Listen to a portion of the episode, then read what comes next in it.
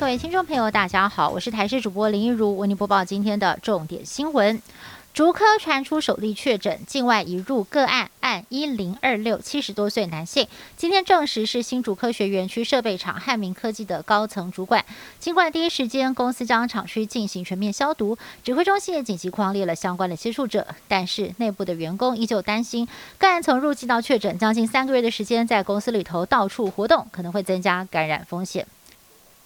我国向辉瑞药厂洽购五百万剂 BNT 疫苗，至今没有下文。不过，彭博新闻三十一号报道，取得大中华地区代理权的上海复兴医药表示，公司愿意提供台湾他们生产的 BNT 疫苗。是否接受对方善意？指挥中心发言人庄仁祥在今天明确表示，没有听说 BNT 原厂要转往上海复兴卖疫苗给我们，而且依法疫苗只要是在大陆制造，我方就不会使用。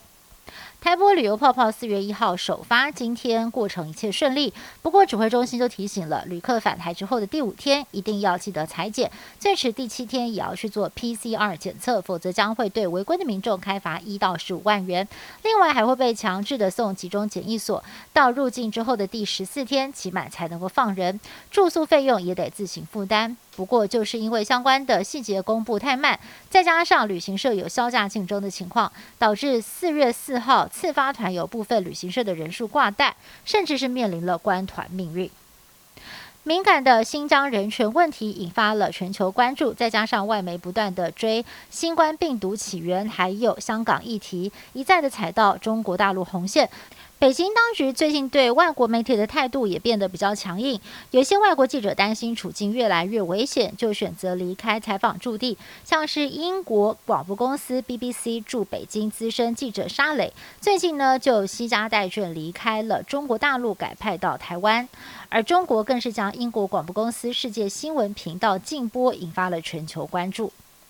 全球拼接种疫苗，但是疫情却不如预期当中的下降。光是在上个星期，美国的疫情加剧的周数从一半升高到了三分之二，欧洲疫情上升的国家也从六成增加到了七成。国内有工位专家认为，目前全球的疫情进入了第三波流行，有高达六成以上的国家年底前解封无望。对此，国内专家表示，如果各国要达到九成的接种率才能够解封，解封的时间可能会拖到二零二二年。至于台湾的边境何时才能够完？全解封呢？专家指出，只要国内的接种率达到三到四成，也愿意承受社区爆发小规模疫情的风险，就能够解封。但是医院的防线还是不能够松懈，否则会提高死亡率。